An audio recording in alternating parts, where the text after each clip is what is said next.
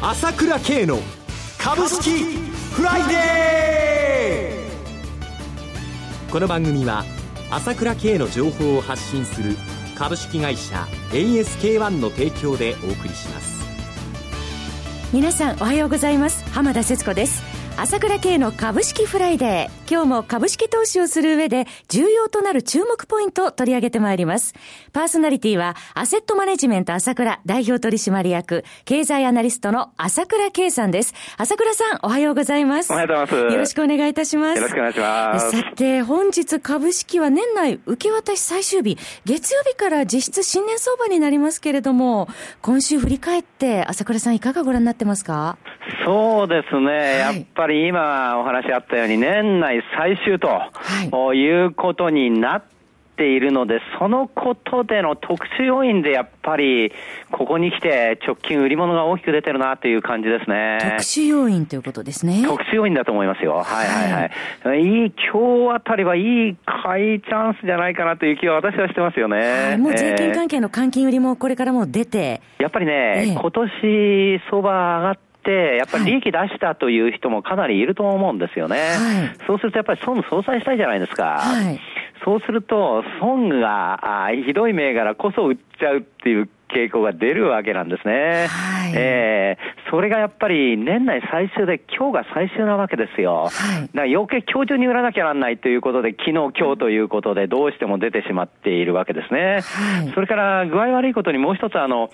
外貨建ての債券とか MMF が、はい、あの、税金の関係で今日がやっぱり最終なんですね、売りが。なるほど。えー、はい、だからそれがやっぱり、かなり出てるので、それが円高に引っ張っちゃってるっていうことがありますね。はい、これがどうしてもと、最終って特殊要因が限られちゃってんで、はい、ここの売り物が大きく出てるということなので、えー、あまりあの弱気になる必要はないと思うんですけど、チャンスと見ていいと思いますよね。受給で売らなきゃなんない売り物が今日も1日出るので、はい、えー、これがですね、あの必要以上に相場を下げてるということになってると思いますね、そのためにですね。為替も120円台前半、ちょっと円高に向かってます、ね、それも為替の円高も必要以上に円高になってるという部分があると思いますね。えー、ただ、先ほど8時30分に出ました家計調査有効求人倍率、えー、CPI など見て、朝倉さんいかがでしょうか？悪くないじゃないですか。はい、また23年10ヶ月ぶりですよ。有効求人倍率ですね。もう人手不足で、どんどんどんどん人手不足になったら、さすがにね、もうアルバイトの賃金とか派遣の賃金とか上がってきてるんだから、はい、あもっと加速つけて上がるざるを得ないんだから、人手不足なんだからね。はい、えー、経済指標決して悪くないですよ。そうすると、まあ弱気にちょっと傾きすぎてるかなという向きもありますけれども。弱気になる必要なんかないって、もう今日は話しますけれども、はい、ただ、まあこの間の日銀の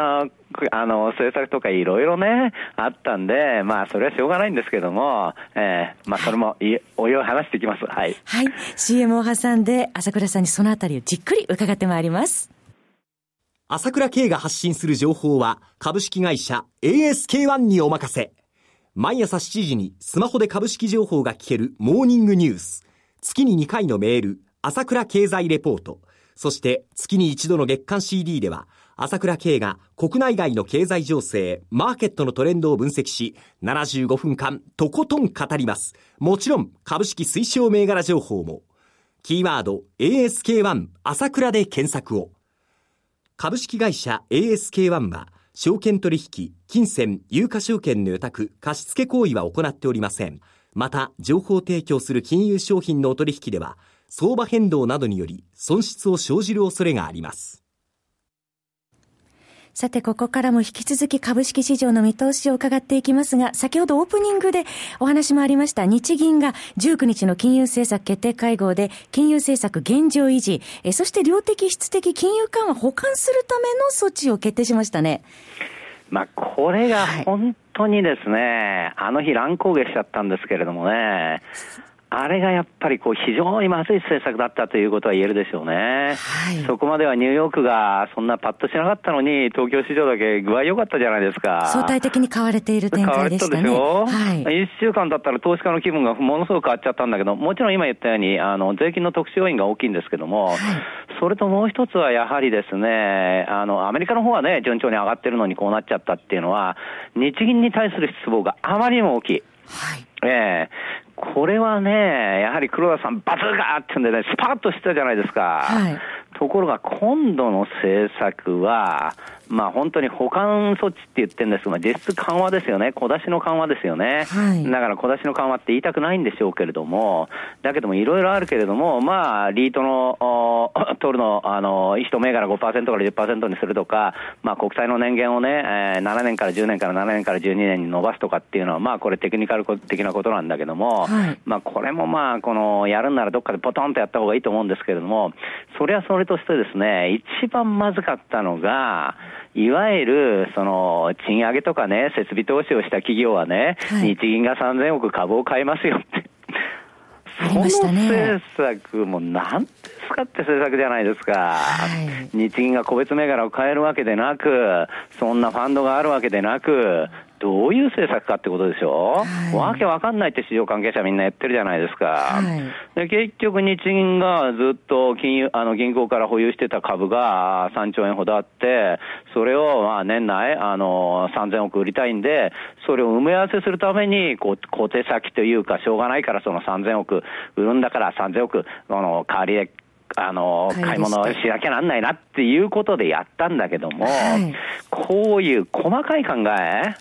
もう投資家一番嫌いなんですよ。えー、もうそそれだったら、3兆円あるんだったら凍結とかね、すっきりすればいいんですよ。はい、それを、まあこれ3000億売るんで、理由をつけなきゃなんないから、まあ設備投資をする会社とかね、賃上げをする会社にね、の株を買いましょうとかね、もう細かいことをないし、あの、いわゆる、あの、官僚の作文ですね。こういったことがですね、やっぱりね、あの、もう、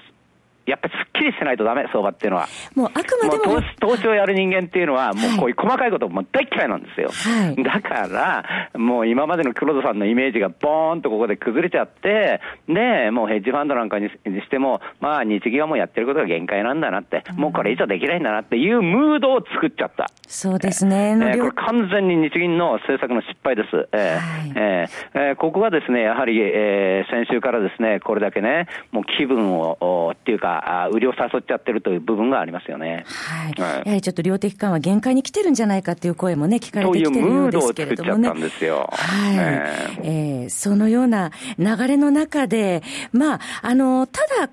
目を見てみますと、その日本企業も業績もそれほど悪くはないですよね。悪くないですよ。私は本当に株に対しては強気でね、はい、そんな弱気になる必要が全くないと思いますよ。はい、今言ったように特殊要因があるということと、今年なんか1年見たって外国人買ってないんですよね、ほとんど。はい、これほ今までほとんど記憶にないですね、あんまりこういうふうに買わなかったって。それでも上がってるわけでしょ？はい。それでも上がってるんですよ。着実に曲の吸い上げは続いてるんですね。えー、えー、日本企業ってどんどんどんどん体質が強くなってますから、損益損益分岐点はどんどん上がってるし、収益だってもう各国と比べていつも言ってるけど、よくなってるじゃないですか。もう需給関係の改善の流れも続いてますしね。そう。あと一番大きいのはね、はい、来年は選挙があるっていうことですよ。はい、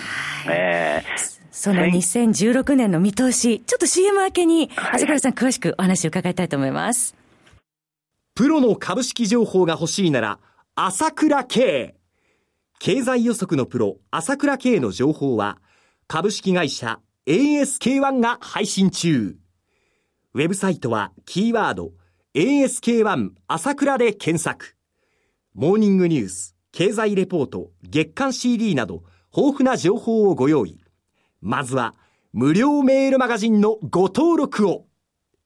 株式会社 ASK1 は、証券取引、金銭、有価証券の予託、貸付行為は行っておりません。また、情報提供する金融商品のお取引では、相場変動などにより損失を生じる恐れがあります。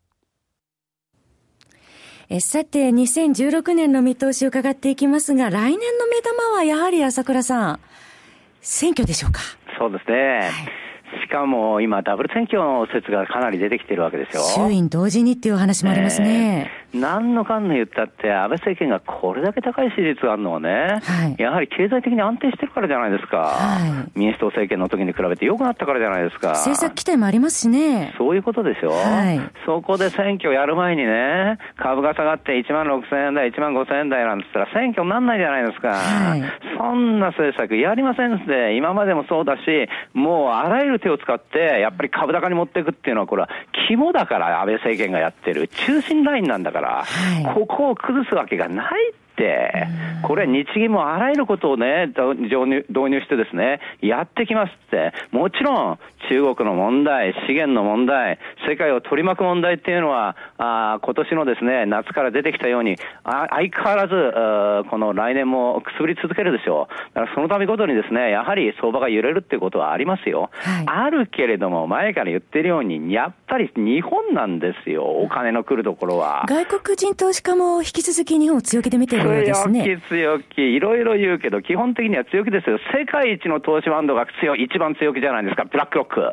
えー、世界一にと、世界に一番投資してるところでしょ？ここが来年は日本株、欧州株だって言ってるんだから、本当にそれはね、やっぱり金の行き場がないということと、やっぱり日本の企業はいいということがあるんですよ。米国はやっぱりドル高ということがあるから、その辺を見てですね、日本株だって言ってるわけだから、私は一切弱気になる必要はないというふうに思いますよ。えーはい、あまりに萎縮しすぎてる、あまりになんかこう投資家がこう、大丈夫かなっていう気になりすぎてると思いますよ。私は来週からガラッと変わると思ってますから。はい。さて、朝倉さん、いよいよ来年、2016年からの経済相場はどうなるのかといったことを、今後、東京や大阪、福岡など各地で講演されるそうですね。そうですね。あの、いつも講演やってるんですけれども、あ来年はですね、あの、まあ、福岡にも行き、それから大阪にも行きということでですね、えー、また全国回ってみようと思うんですよね。リスナーの方が朝倉さんに直に会えるいいチャンスですよね。そうですね。やっぱり、あの、